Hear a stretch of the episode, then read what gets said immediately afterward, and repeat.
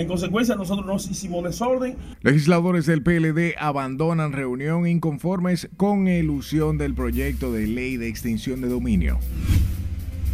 El presidente se reúne con la comisión bicameral que estudia la controversial ley de extinción. Esta es nuestra acusación más grande. Wilson Camacho asegura acusación de corrupción en caso Medusa no tiene precedentes en el país. Rafael Cano, ex jefe de gabinete de la Procuraduría, no figura en expediente caso Medusa. Envían a la cárcel hombre acusado de mandar asesinar a sus padres en el municipio de Nagua. Llegamos a un 107%. Turismo sigue a repunte y en último mes el país generó más de 739 millones de dólares. No puede llover, que esto de una vez, mira, mira, mira. Y mantienen la alerta en varias provincias, mientras lluvias inundan calles y casas del Gran Santo Domingo.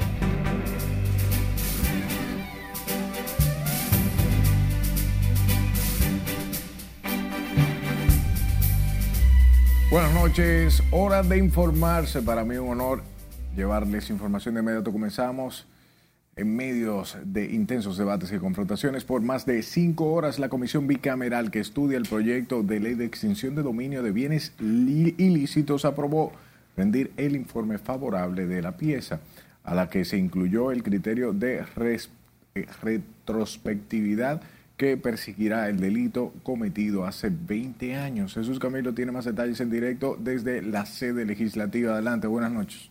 Muchas gracias, buenas noches. Pese al retiro de los legisladores peledeístas como miembros de la comisión, el órgano aprobó rendir el informe favorable de la pieza. La ley de extinción de dominio ha sido aprobada por mayoría. Tras los intensos debates que se prolongaron esta tarde hasta entrada la noche, la comisión bicameral a cargo de analizar el proyecto de ley para el decomiso de bienes ilícitos logró aprobar la rendición del informe favorable. La pieza aprobada por el órgano bicameral designado contempla perseguir el enriquecimiento ilícito, bienes provenientes del narcotráfico y otros delitos que se hayan cometido hace 20 años. De modo que ese es un criterio de propio de la ley de extinción de dominio en la mayoría de los países donde ha sido aprobada. De ninguna manera se ha violado el artículo 110. El que hizo lo mal hecho tiene que pagarlo. El que le robó a este pueblo, el que defraudó al Estado, el que desfarcó al Estado dominicano, tiene que devolver lo robado. Sin embargo, la representación del PLD en la comisión se retiró del debate argumentando que fueron incluidos aspectos que contravienen la Constitución. Luego de nosotros conocer todas las piezas, todos los artículos de dicha pieza, la bancada del PRM con sus aliados, en el caso específico del diputado Genao, están planteando volver hacia atrás para quitar la evasión y la ilusión fiscal, ilusión fiscal para plantear una posición oficial hay que ver cómo termina el proyecto, cómo termina la discusión y cuál es el texto íntegro de lo que se aprueba en la comisión. Y generalmente el partido, la dirección política, pues establece una posición sobre el texto. De la pieza legislativa fue excluido el criterio elusión, aspecto que no está tipificado como un delito en el país y lo que motivó el retiro de los legisladores peledeístas de dicha comisión. Al rendirse el informe favorable de la normativa, se decidirá si el tipo de ley es ordinaria u orgánica. Se espera además que la pieza sea sancionada en la próxima sección del Senado de la República. Es lo que tengo hasta el momento. Ahora paso contigo al set de noticias. Gracias Camilo por la información. Y horas antes, el presidente Luis Abinader se reunió con los legisladores del Partido Revolucionario Moderno que conforman la comisión bicameral que estudia el proyecto de ley de extinción de dominio. Al encuentro celebrado en el Salón Verde del Palacio Nacional se observó entrar a los senadores Antonio Taveras de Santo Domingo y Pedro Catrén de Samaná, quien preside la referida comisión. También hicieron acto de presencia el presidente del Senado, Eduardo Estrella, y el diputado Pedro Tineo, entre otros.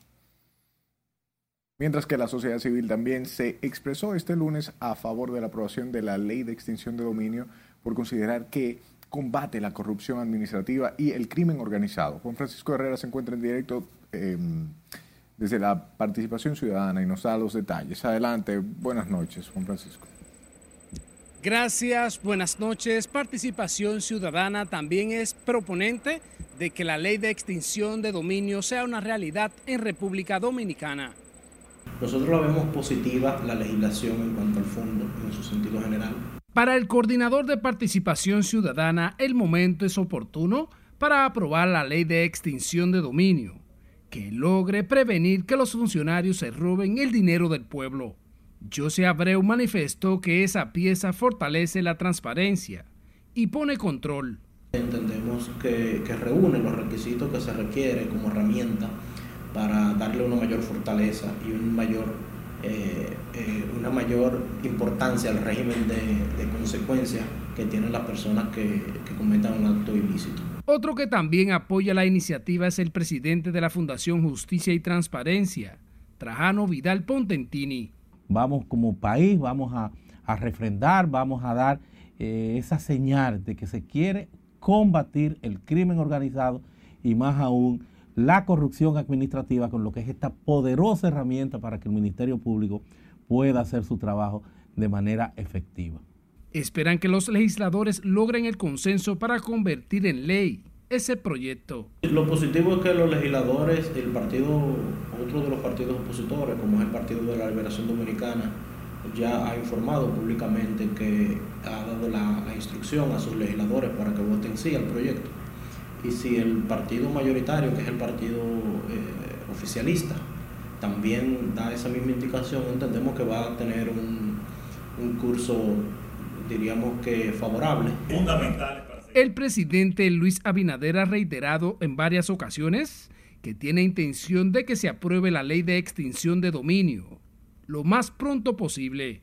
En las próximas semanas debe de aprobarse esas leyes fundamentales para seguir avanzando como la ley de extinción de dominio. Aunque existen diferencias entre los legisladores, se busca consenso para la aprobación de esta ley. Vuelvo contigo. Gracias, Juan Francisco. Hablemos de la coordinadora de los juzgados de instrucción del Distrito Nacional, Kenia Romero, quien ha sido apoderada del expediente con la acusación formal contra los implicados en el caso Medusa y cuyo principal imputado es el ex procurador Jan Alain Rodríguez. La acusación cuenta, según el Ministerio Público, con más de 12.000 páginas y más de 3.500 pruebas. María Ramírez con estos detalles. Esta es nuestra acusación más grande. Para el magistrado Wilson Camacho se trata de un caso con un entramado escandaloso y nunca antes visto en el país ni en la región. Al tipificarlo como una operación sin precedentes, Camacho dijo que cuentan con una acusación robusta con más de 12.000 páginas, 3.500 pruebas y más de 400 testigos se trata del entramado, un entramado de corrupción que se ha eh, descubierto en este proceso, que supera los mil millones de pesos en soborno y que es algo simple y llanamente escandaloso y nunca visto en República Dominicana. En el expediente depositado por la PETCA, casi a la medianoche del sábado, se acusan a 41 personas, entre ellas el ex procurador Jean Alain Rodríguez, como a 22 empresas. Camacho no quiso adelantar los nombres de los nuevos imputados.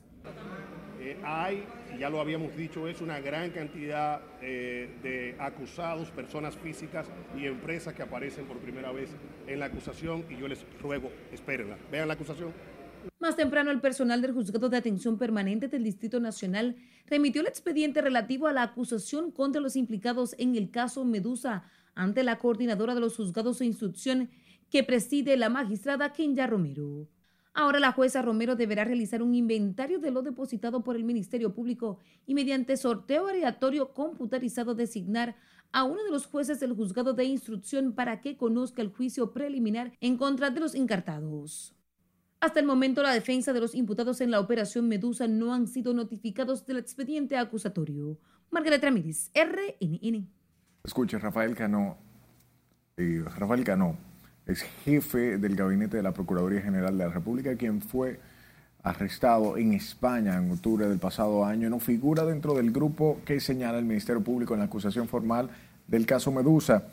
En el listado no figura el nombre del imputado, quien según versiones habría negociado con el Ministerio Público. De acuerdo a fuentes, la colaboración fue tal que las últimas incautaciones realizadas en el caso Medusa fueron realizadas gracias a informaciones suministradas por el encartado. Mientras que la tercera sala de la Corte de Apelación del Distrito Nacional recesó el conocimiento de la audiencia en la que el Ministerio Público apeló la sentencia que condena cinco años de prisión a Víctor Díaz Rúa y descarga a Conrado Pitaluga en el caso de Brecht. En dicho proceso también se conocerá la apelación que hace el empresario Ángel Rondón a la sentencia que lo condena a ocho años de prisión. Los jueces decidieron pausar el conocimiento de la audiencia hasta tanto la Suprema Corte de Justicia decida sobre un curso de casación incoado en esa jurisdicción por varias empresas. Vamos a Santiago, donde una mujer de 26 años fue hallada sin vida en, un, en una pensión ubicada en el popular sector Baracoa y como dice Junior Marte, el hecho es investigado por las autoridades. La víctima Guadalupe Abreu Vázquez fue hallada semidesnuda en el baño de la habitación según los vecinos. Pero que ellos se llevaban bien, es que yo lo encuentro raro. La víctima Guadalupe Abreu Vázquez fue hallada semidesnuda en el baño de la habitación, según los vecinos. Que ellos estaban discutiendo, yo subí, breché por la, venta, por la puerta y la vi tirada en el piso, bajé a llamar el 911, el 911 vino, rompieron la puerta y él la había matado. Porque ellos se llevaban bien, usted ve. Es el demonio que anda suelto. ¿Ustedes no escucharon nada? No, yo no le puedo decir porque como vuelvo y le digo, yo estaba lavando allá atrás. Mackenzie, de nacionalidad haitiana, era su pareja sentimental, con quien tenían una relación de al menos 10 años. Alguien fue y dijo a mis trabajos de que mataron a ñoña, la muchacha de Mackenzie, la mujer de Mackenzie. Yo dije, ay Dios, pues él está loco. ¿eh? ¿Cómo? ¿Tú? Yo estaba en mi trabajo. ¿Te sorprendió entonces? Sí, me sorprendí.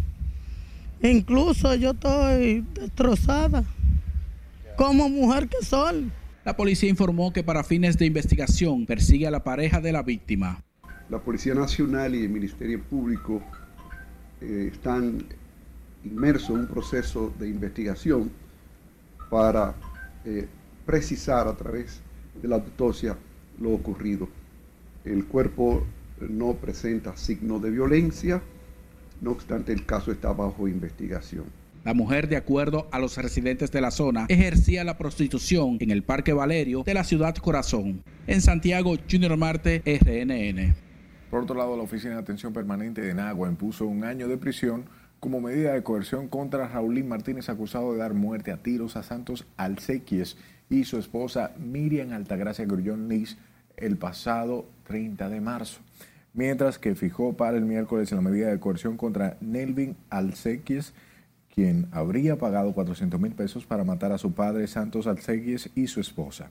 El asesinato de Alcequies y Grullón ocurrió en la cabaña Belirdorn, propiedad de la pareja, hecho que ha causado consternación en el municipio de Nagua. La Fundación Vida sin Violencia mostró preocupación por los constantes feminicidios que se registran en el país y la hazaña con que se ejecutan. Asimismo, la presidenta o la presidente de la organización Yadira Fonder dijo que hay que prestar especial atención a los niños de mujeres asesinadas y las consecuencias psicoemocionales que dejan las tragedias de en esas víctimas que en el primer semestre de este año, 31 mujeres han muerto a manos de su pareja o expareja, dejando en la orfandad a 36 menores de edad. Observamos que las provincias donde mayores se registran estos feminicidios son la provincia de Santo Domingo, Santiago y Puerto Plata. Eh, tenemos que de esos casos 27 mujeres han sido asesinadas en sus hogares, el lugar donde deberían tener mayor protección. En ese sentido, los representantes de la Fundación que lucha contra la violencia llaman a las autoridades a revisar las políticas públicas que se implantan para enfrentar el flagelo, priorizar la atención a las denuncias y crear así campañas educativas que fomenten la igualdad de derechos y el respeto mutuo. Manténgase informado en nuestra página web rnn.com.do, al igual que la red social de su preferencia. Solo busque nuestro usuario arroba noticias rnn. Sus denuncias son importantes. Envíelas al 849-268-5705 y escúchenos en podcast. Estamos en Spotify, Apple Podcast y Google Podcast como Noticias RNN mejor mes de junio de la historia del turismo en la República Dominicana. Vamos a nuestro primer corte de la noche. Al volver le contamos por qué el sector turismo hizo historia el pasado mes de junio en el país. Eso a la larga le va a plantear al país un gran problema. Además, sabrá qué opina el Instituto Duatiano sobre la cantidad de mujeres haitianas que dan a luz en hospitales de República Dominicana. Ya volvemos.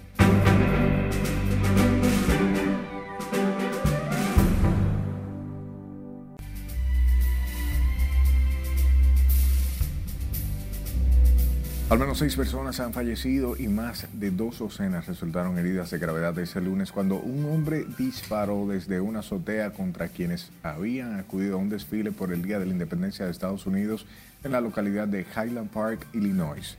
Catherine Guillén está con nosotros y nos presenta el resumen internacional. Adelante, buenas noches. Gracias, buenas noches. Todavía se desconoce el posible motivo del tiroteo, pero ya las autoridades han identificado al posible autor un joven de 22 años.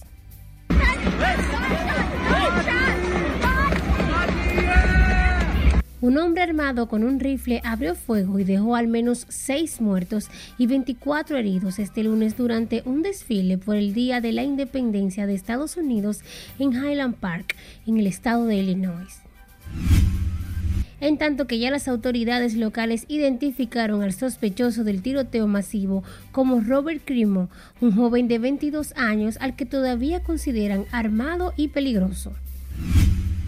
Cambiamos de tema porque el gobernador de Puerto Rico, Pedro Pierluisi, pidió este lunes que los ciudadanos de la isla tengan los mismos derechos que aquellos que viven en otros estados de Estados Unidos, recordando que la bandera estadounidense ha ondeado en la isla desde hace 123 años, cuando la soberanía pasó de España a Estados Unidos y que los ciudadanos puertorriqueños son estadounidenses desde hace 105 años. Siete personas familiares entre sí fueron asesinadas en el estado mexicano de Veracruz, según informó la Fiscalía Estatal. Tres mujeres y cuatro hombres, entre ellos un menor de edad, fueron baleados en su domicilio del municipio de Boca del Río. El presidente ruso Vladimir Putin ordenó este lunes al ejército que prosiga la ofensiva en el este de Ucrania tras la caída de la estratégica ciudad de Lysychansk justo cuando se abre una conferencia internacional en Suiza sobre la reconstrucción de Ucrania. Finalizamos este recorrido internacional con promotores inmobiliarios en apuros en China, quienes comenzaron a aceptar que agricultores paguen por viviendas en sandías, duraznos y otros productos agrícolas en un intento por atraer a compradores desalentados por la caída del mercado inmobiliario los compradores de viviendas pueden canjear sus productos a un precio tres veces superior al del mercado para cancelar parte de su pago inicial. En China hay una prohibición gubernamental de que los constructores acepten depósitos antes de iniciar la construcción de un proyecto. Hasta aquí las noticias internacionales de esta noche. Retorno contigo. Gracias, Catherine, por las informaciones. Enhorabuena al ministro de Turismo, David Collado, informó que en lo que va del año, el ingreso de divisas por visitantes internacionales fue de casi 4 mil millones de dólares, cifras que según el funcionario han desafiado la crisis. Eh, esta crisis internacional que vivimos y la situación sanitaria producto de la pandemia de la COVID-19, Elencia Alcántara está en directo con estos detalles la estrategia que estamos realizando ha sido totalmente efectiva y llegamos a un 107%.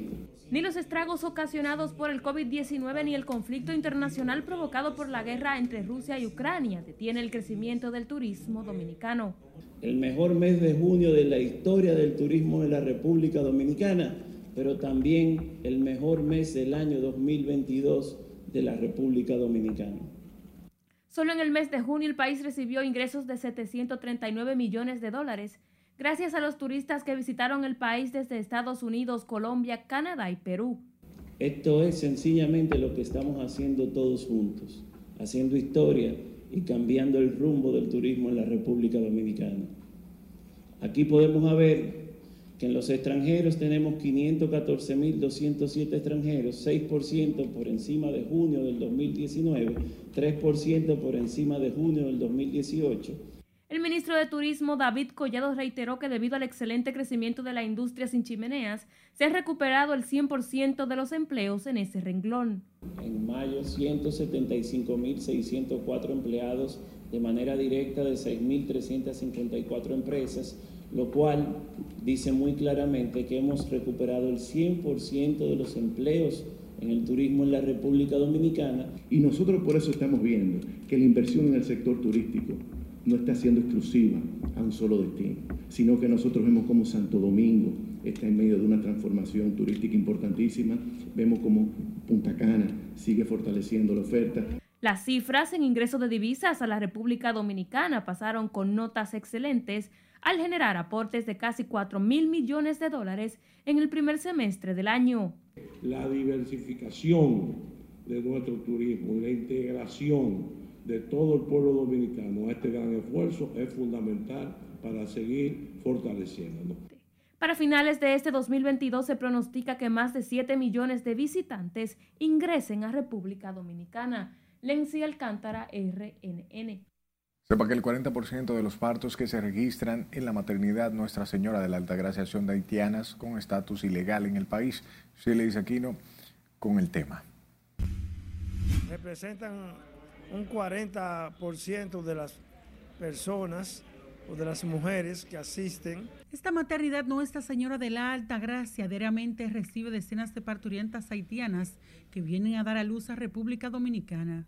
Son casi la mitad de los nacimientos que se registran en la maternidad estatal pertenecientes a ilegales haitianas. Y a nivel nacional es más o menos en las principales maternidades eh, la, afluencia de parturientas haitianas sigue siendo grande y se llevan parte del presupuesto de los gastos.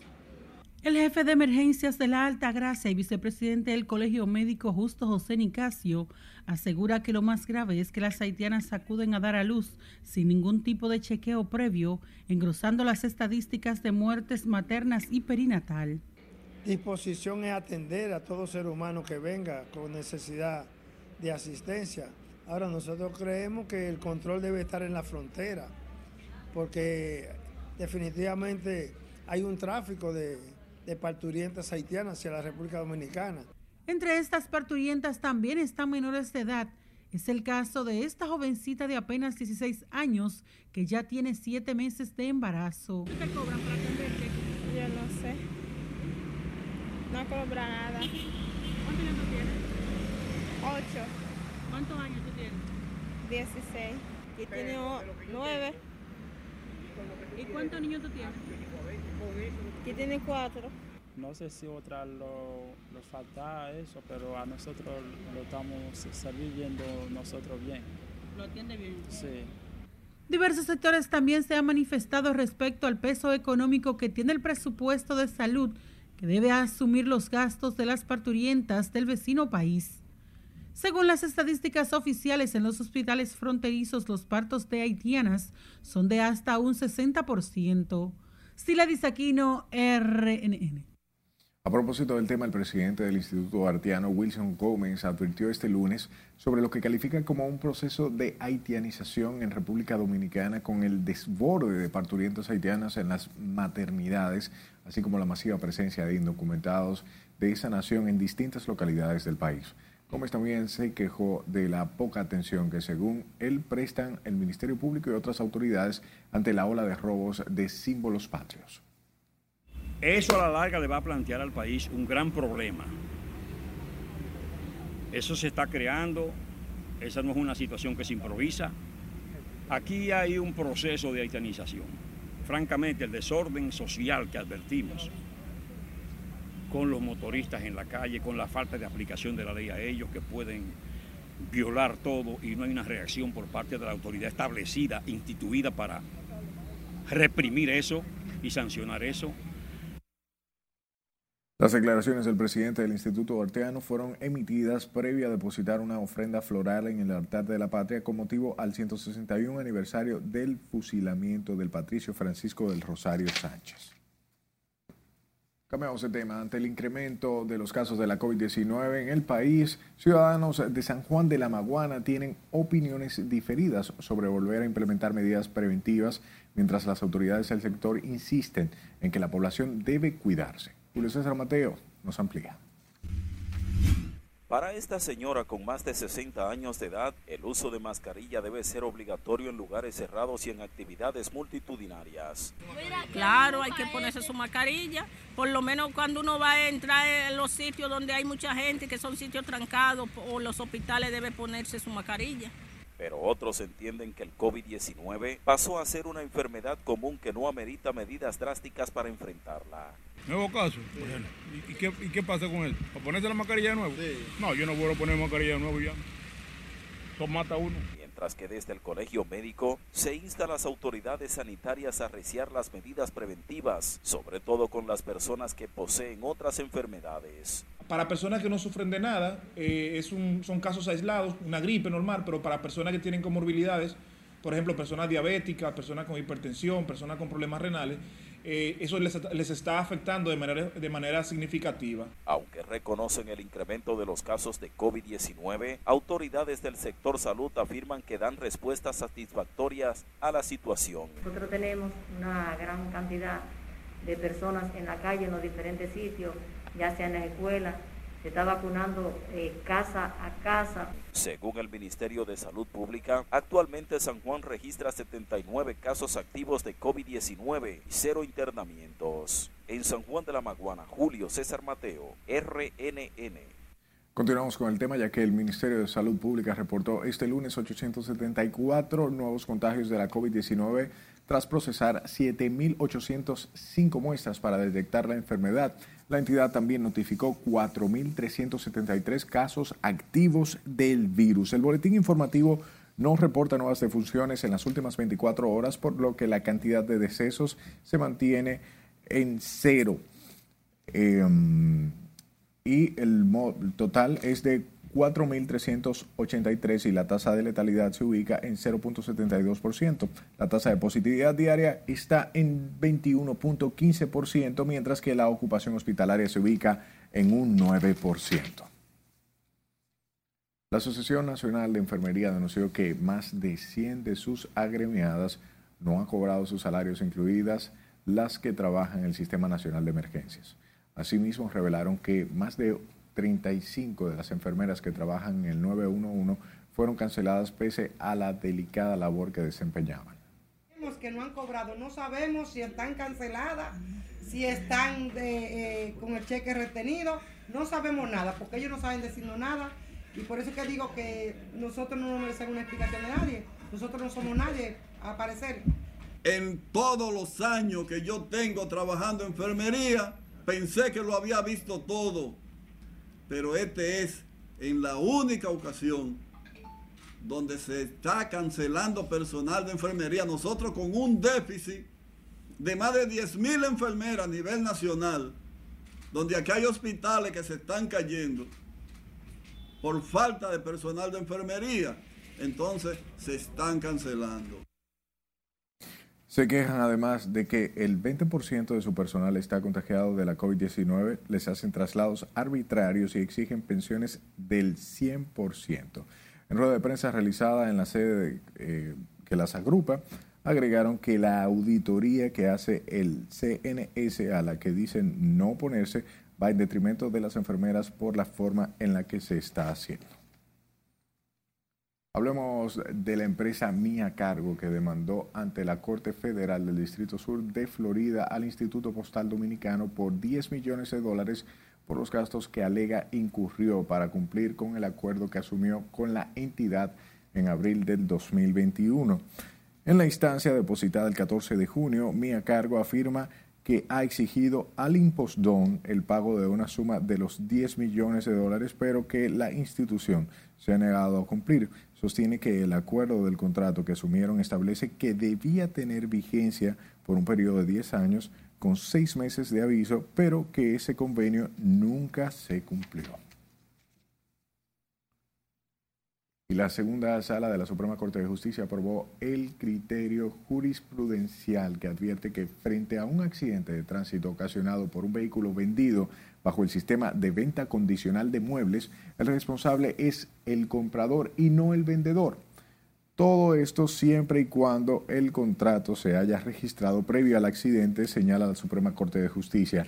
La sentencia de la fecha 31 de enero del 2022 explica que sus motivaciones lo estableció en el artículo 17 de la Ley sobre Ventas Condicionales de Muebles, la cual indica que los riesgos corren a cuenta del comprador desde el día de la venta.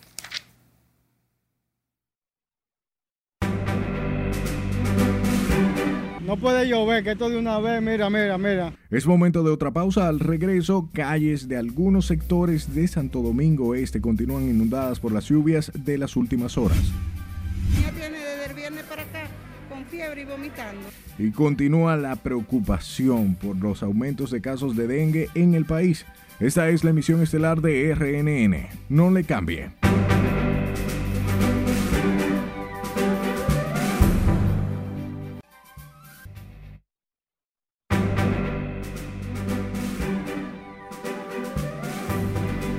Por darnos su tiempo. Residentes en zonas vulnerables de Santo Domingo Este continúan sufriendo de las inundaciones producto de las lluvias registradas durante este fin de semana, mientras que la Oficina Nacional de Meteorología descontinúa las alertas para varias provincias debido a la disminución de las precipitaciones.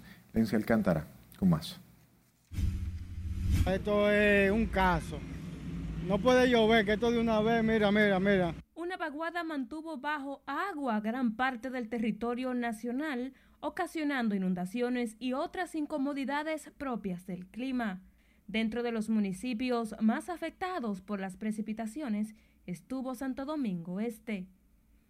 Allí, pese al cese de las lluvias, las inundaciones continúan incomodando a sus residentes. Tal es el caso de la carretera de Mendoza que comunica a varios sectores del citado municipio. Claro, ni los pasajeros quieren montarse, porque ¿cómo se van a montar? Esto lleno de agua aquí. Mientras que motoconchistas llevan varios días sin montar ni un solo pasajero, producto de la situación. Antes, hace tres días que este motor tuve que gastarle 5 mil pesos porque la máquina se me fundió. Eso es lo que estoy diciendo. Así que tienen que venir para resolver ese caso, usted sabe. La situación se me complica de una manera que nosotros parecemos peces, porque tenemos que, tenemos que orillarnos para no jugarnos. Habiendo un supermercado al frente, una localidad que esto es, que esto es llena de gente. De su lado, la Oficina Nacional de Meteorología anunció mejores condiciones climáticas debido a la debilitación del fenómeno atmosférico. Solamente tenemos siete provincias en alerta, principalmente San Cristóbal, Monseñor Lowell y, y también el Gran Santo Domingo. En ese sentido, la ONAMED informó que para este martes las lluvias disminuirán considerablemente, principalmente en la provincia Santo Domingo y la región noroeste. Lenzi Alcántara, RNN.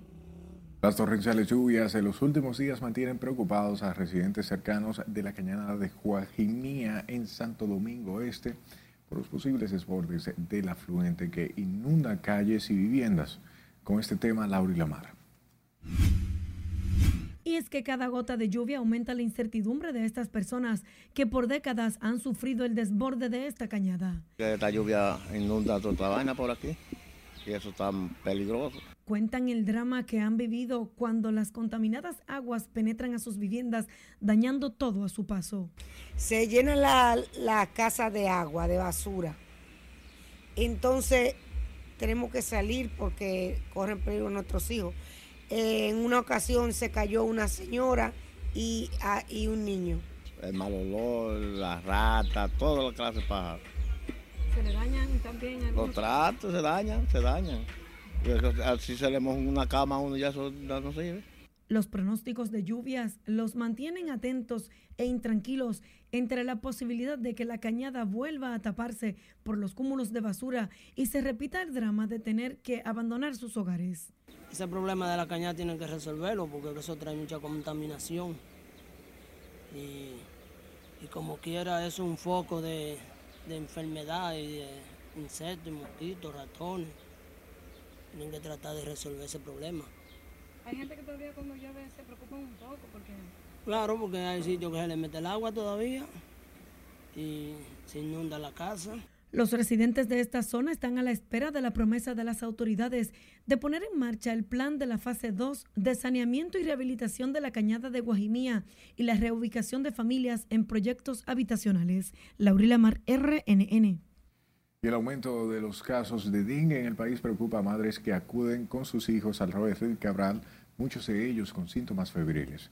La situación se agrava a raíz de las últimas lluvias que podría generar la proliferación de criaderos de mosquitos Aedes aegypti. María Ramírez con el tema.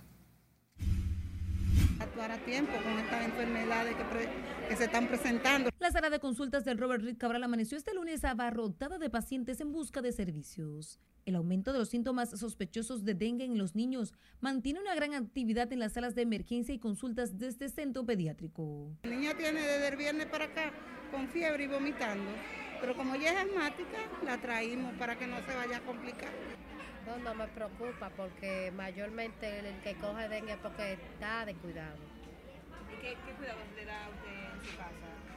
Como por ejemplo tener los tanques tapados. La preocupación aumenta ante las constantes lluvias de los últimos días que podrían generar una proliferación de los criaderos del mosquito Aedes aegypti. Bueno, las lluvias y la problemática que trae con, con eso. Que hay que cuidarse, mantener higiene en la casa.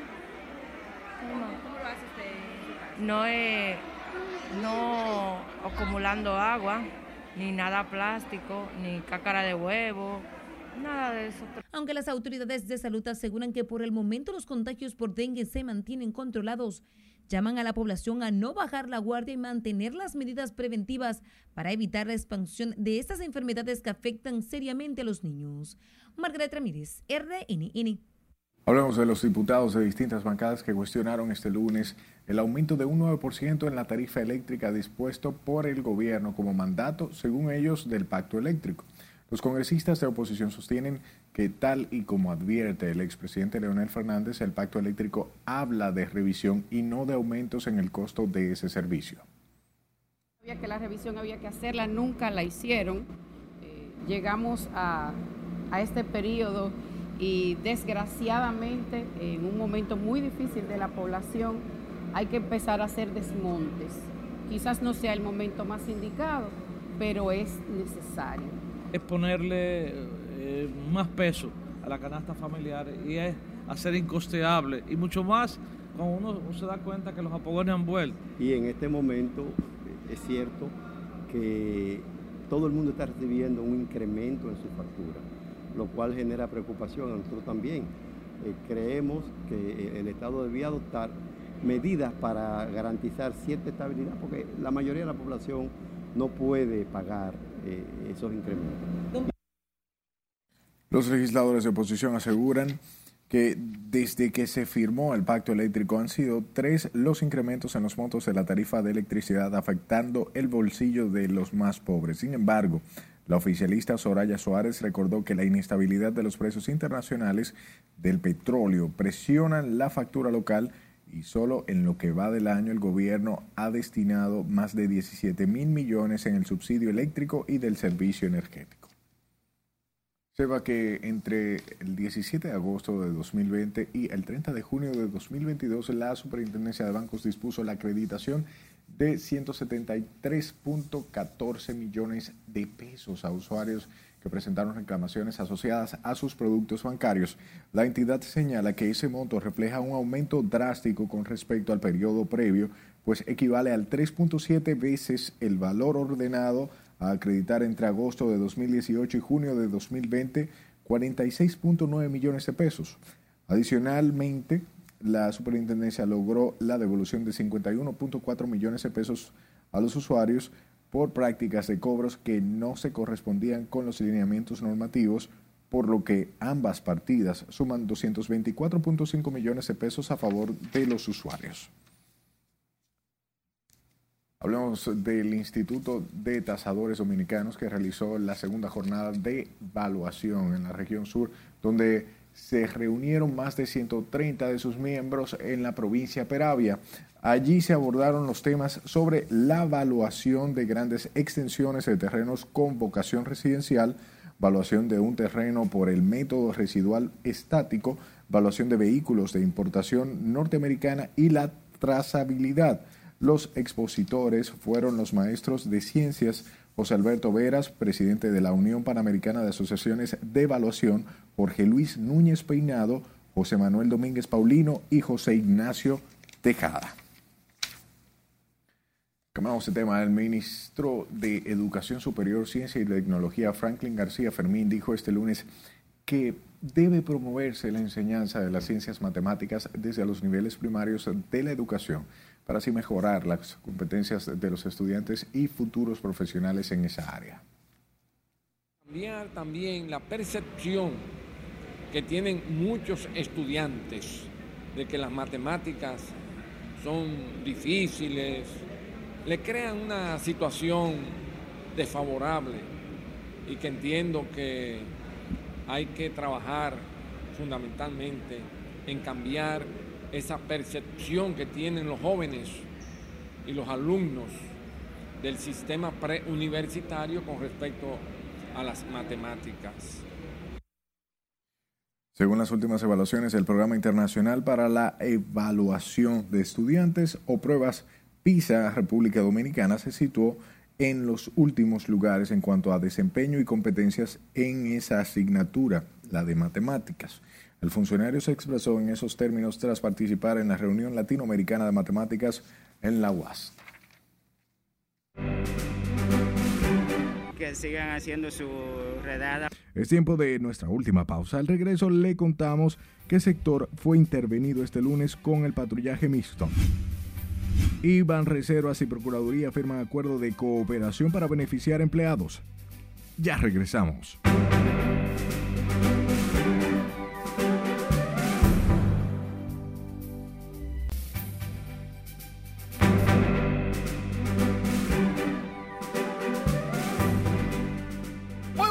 Iniciamos la entrega deportiva felicitando primero a todos los estadounidenses por celebrar su Día de la Independencia. Y felicidades a la Federación Dominicana de Fútbol y a la Selección Dominicana que llegaron este lunes en la tarde y, dicho sea de paso, fueron recibidos con mucha, pero con mucha alegría en el Aeropuerto Internacional Las Américas José Francisco Peña Gómez. Llegó la Cedo Fútbol Sub-20 a disfrutar de sus logros. Cuatro logros, para que no me vengan con cuentos. En este campeonato sub-20 clasificaron a los centroamericanos, a los panamericanos, al mundial y también clasificaron a las Olimpiadas. Vamos a escuchar a los protagonistas desde el estadio Félix Sánchez. Desde New York, Inter de Miami, Edison Ascona. Desde Ciudad FC, Jeffrey el Papi Mensú. Desde Atlético Vega Real, Brian More. Y desde Jarabacoa FC, Angelo Gómez.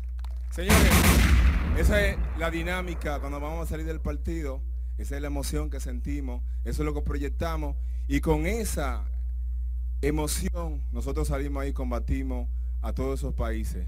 Así que gracias pueblo dominicano. Darle las gracias a todos. Eh, desde siempre hubo mucha adversidad. Eh, comenzó aquí contra Santa Lucía, veníamos 2-0 abajo y se remontó.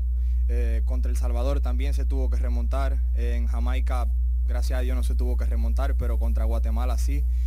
Y nada, eh, darle gracias a todos ustedes y a todos los dominicanos que por algún motivo no están aquí. Eh, a la distancia se sentía el apoyo y, quiero que sepan que su apoyo, los mensajes, todo, todo, todo, fue un motor para nosotros. Agradecer a estos jugadores que, han creído, eh, han hecho un esfuerzo extraordinario, de verdad. A mi cuerpo técnico, encabezado esta, esta vez por Mariano, que pudo saber llegar, saber llegar a ellos, saberlos dirigir, saber escuchar y sobre todo ser fiel a la idea que desde un inicio comenzamos y que ahí está el resultado. clasificar a un mundial, clasificar a unos Juegos Olímpicos, a unos Juegos Centroamericanos y unos Juegos Panamericanos. Felicidades, ustedes son héroes. Verdaderamente orgulloso de este equipo.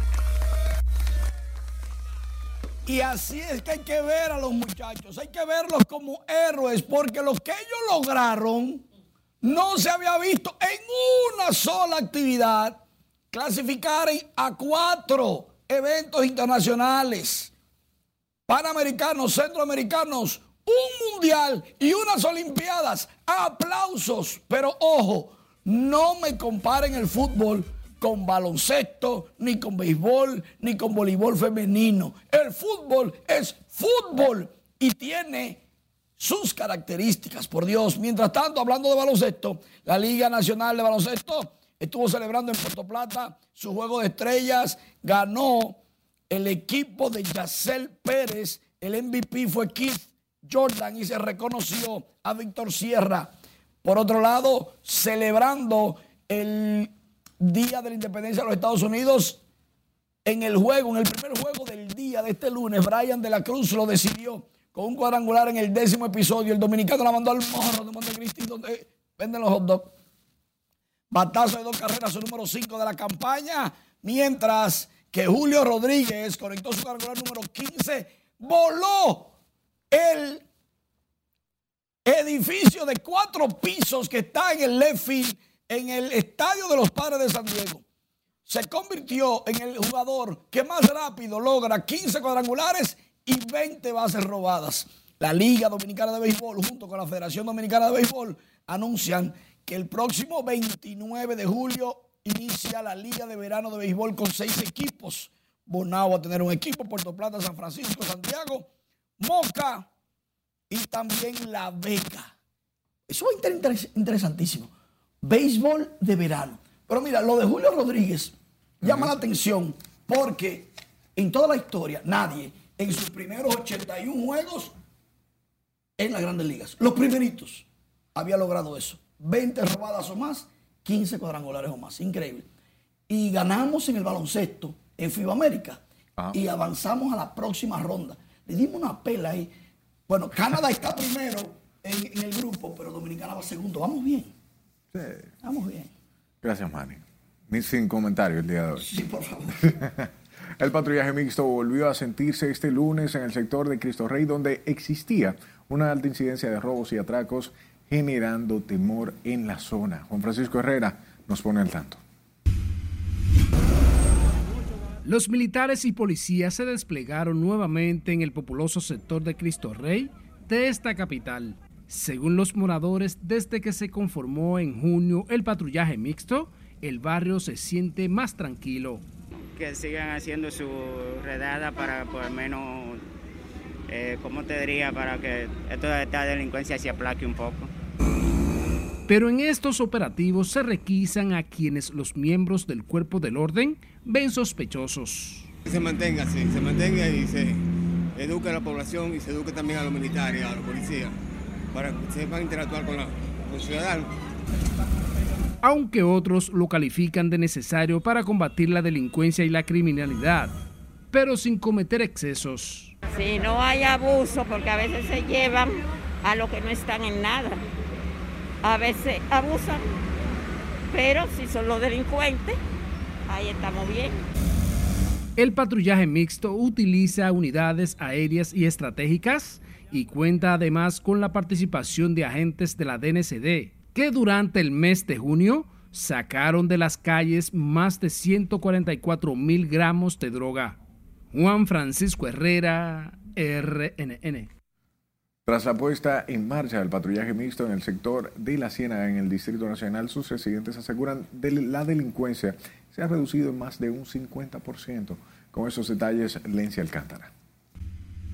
Están caminando mucho, están patrullando mucho Está bien. Residentes de la Ciénaga se sienten más tranquilos luego de que la vigilancia de las fuerzas mixtas penetraran a la zona para combatir la delincuencia.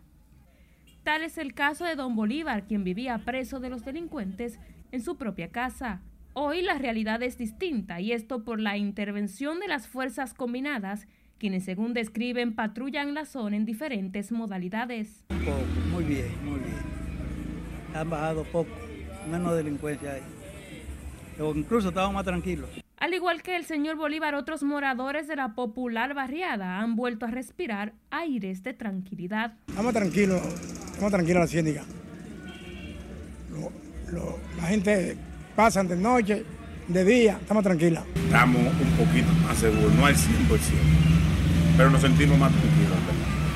Por las razones de que antes eso era atraco y atraco 24-7, ahora no está sonando tanto mientras que comerciantes aseguran sus ventas se han incrementado tras tener más control de la delincuencia en el lugar. Porque en verdad uno vivía asustado, era, ¿me entiendes? Claro, uno no podía estar tranquilo. Cuando más tranquilo uno estaba había que cerrar corriendo porque ahí venían esta gente, pero ahora uno se siente confiado porque ellos pasan por aquí cada rato. El patrullaje mixto fue dispuesto por el gobierno para bajar los altos niveles de delincuencia y criminalidad. En sus primeros 17 días mandó a casi 2.000 antisociales a la cárcel. Asimismo sacó de las calles miles de gramos de diferentes drogas. Lenzi Alcántara, RNN.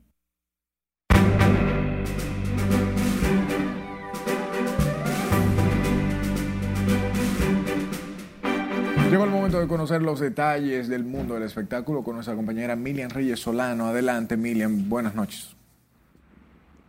Gracias, buenas noches. Una nueva película dominicana retratará el uso de las aplicaciones de celulares. Más detalles a continuación. Si te digo que hice una aplicación que hackea y El actor y productor Isaac Saviñón, Panky, junto al también productor José Guillermo Cortines, protagonizan una de las películas más esperadas, El App. La nueva película dirigida por Tabaré Blanchard y editada en la visual sonora nos trae esta interesante trama a todas las salas de cine. Este es el primer teaser que presenta la productora Ruling Films y la compañía distribuidora AL 2046 Films. Como es de todos conocidos, Las Terrenas es un importante punto turístico de nuestro país por lo que es un lugar clave para mostrar la cultura y el arte dominicano. En ese sentido, el bar discoteca La Bodega tiene un proyecto cuyo objetivo es ofertar al turista y a los habitantes de la zona un pedazo de nuestra música. El proyecto consiste en conciertos temáticos con una frecuencia mensual y con un artista representativo de nuestra música caribeña y latina una apuesta de la bodega bar de las terrenas para disfrutar de lo más autóctono y genuino de nuestra República Dominicana. El pasado sábado iniciaron la serie de conciertos con la cantante dominicana Sabrina Stepan. Xiaomi abre sus puertas por primera vez en el centro comercial Agora Mall en Santo Domingo, poniendo a disposición el ecosistema de productos más grande del mundo con tecnología de última generación de forma accesible. La tienda ofrece variedad de productos como últimos modelos de celulares de la marca, baterías portátiles, bandas y relojes inteligentes, cámaras, televisores, patinetas eléctricas, robot, entre otros artículos. Vicente García, ganador del Latin Grammy, estrena su nuevo EP Camino al Sol, el cual incluye cinco nuevas canciones. Este EP nació durante la pandemia, en mitad de la cuarentena, y es una colección fresca y sincera de canciones grabadas en bloque que dejan claro el viaje que hizo Vicente junto a Richard Blair a través de instrumentos de cuerda. Camino al Sol es el primer lanzamiento de música nueva de García desde su álbum Candela, el cual fue nominado al Latin Grammy en el 2019. García ha ganado tres premios Latin Grammy, incluido Mejor Artista Nuevo en el 2017. El artista continúa impulsando la música latina hacia lugares nuevos y refrescantes con su perspectiva y arte multicultural. Y la cantante y compositora española Natalia Jiménez celebrará su antología 20 años tour en República Dominicana con un reencuentro pautado para el 1 de septiembre en el Teatro Nacional Eduardo Brito, con una cita a las 8.30 de la noche con su público dominicano y bajo la producción del empresario artístico César Suárez Jr., la artista revivirá su paso por la popular agrupación La Quinta Estación, así como los grandes éxitos logrados en su carrera en solitario para celebrar estas dos décadas en la música. Natalia Jiménez ha gozado de gran popularidad en toda Iberoamérica desde sus inicios por su gran fuerza interpretativa y dominio en el escenario. Hasta aquí diversión, feliz resto de la noche. Gracias, Milen, por las informaciones y las gracias a usted siempre por su atención. Buenas noches.